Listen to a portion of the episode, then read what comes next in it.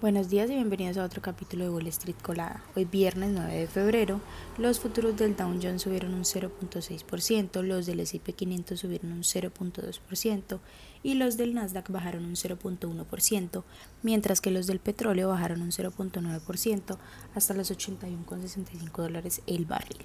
En las noticias económicas y financieras de hoy, bueno, el S&P 500 superó por primera vez los 5.000 puntos en los últimos minutos de la sesión del jueves, pero bajó y cerró en 4.997 puntos. El índice industrial Dow Jones también marcó un nuevo récord cerrando en 38.726 puntos el día de ayer. En otras noticias, las los resultados de Pepsi que cotiza con el ticker PEP, se vieron afectados por el debilitamiento de la demanda de alimentos y bebidas en Estados Unidos.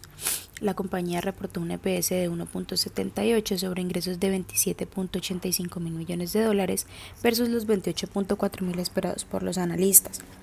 Las acciones bajaron un 2% en el pre-market tras estos anuncios. Google, que cotiza con el ticker GOOG, cambió el nombre de su chatbot de inteligencia artificial, antes conocido como BART, que ahora se llamará Gemini, y estará disponible en una aplicación específica para los usuarios de Android. Por su parte, los usuarios de iPhone van a poder acceder a, a Gemini a través de una aplicación de Google para iOS.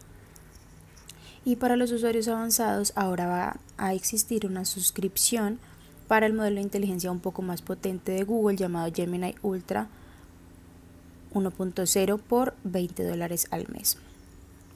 Las acciones de Pinterest que cotizan con el ticker PINS bajaron más de un 9% tras presentar sus resultados del cuarto trimestre. Para el trimestre en curso, la compañía prevé ingresos de entre 690 millones a 705 millones frente a los 702.54 millones de consenso.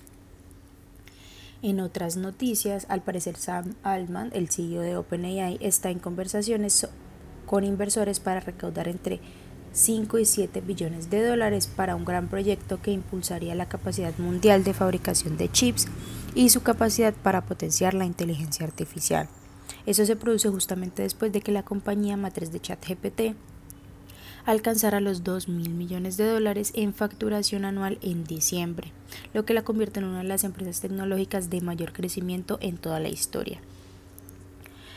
Las acciones de Expedia que cotizan con el ticker EXPE e bajaron un 14% a pesar de sus estimaciones de superar las estimaciones del Q4, debido principalmente al anuncio de que su CEO dejará el cargo este 13 de mayo. Esas son las noticias que tenemos para hoy antes de que abra el mercado.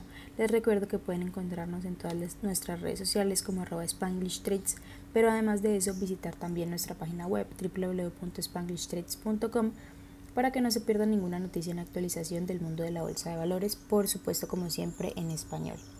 Muchas gracias por acompañarnos y por escucharnos. Los esperamos de nuevo el lunes en otro capítulo de Wall Street Colada.